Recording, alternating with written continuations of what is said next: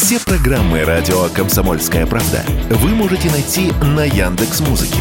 Ищите раздел вашей любимой передачи и подписывайтесь, чтобы не пропустить новый выпуск. Радио КП на Яндекс Музыке. Это удобно, просто и всегда интересно.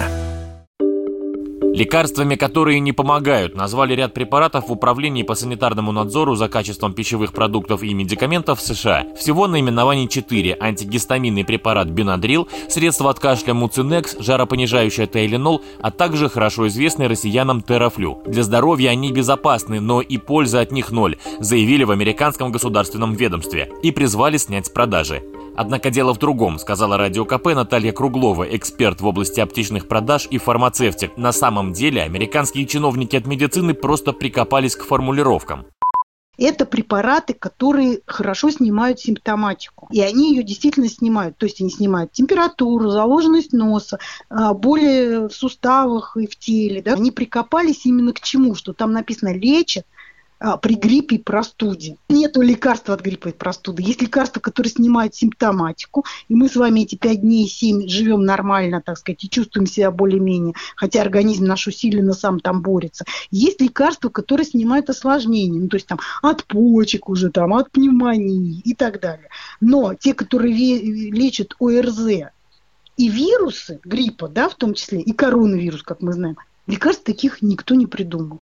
В России тарафлю в зимнее время стабильно входит в десятку самых покупаемых препаратов, но если когда-нибудь его или любой другой препарат государство решит снять с продажи, то не по причине неэффективности. У нас это работает несколько иначе, объяснил Радио КП Виктор Дмитриев, председатель общественного совета при Росздравнадзоре как правило, неэффективные препараты, они сами по себе умирают потихонечку. Ну, как появляются более эффективные, соответственно, врачи начинают ну, назначать их. Продажи первых падают, и они там потихоньку уходят с рынка. А то, что отбирали регистрационники, там две причины. Это либо экономическая, когда, так сказать, препарат ну, фактически уходит с рынка, то есть регистрация есть, на рынке он не присутствует.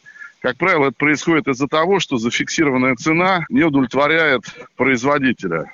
И производство этого препарата или там дистрибьюция становится нерентабельной.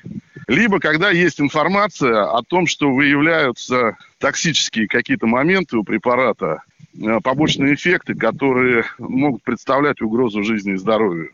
Тем временем в Узбекистане государство приостановило продажи препарата ДОК-1 Макс, сообщают местные СМИ. Препарат назначали детям при ОРВИ. Недавно стало известно об осложнениях после его приема у 21 несовершеннолетнего и гибели еще 15 детей в течение последних двух месяцев. Василий Кондрашов, Радио КП.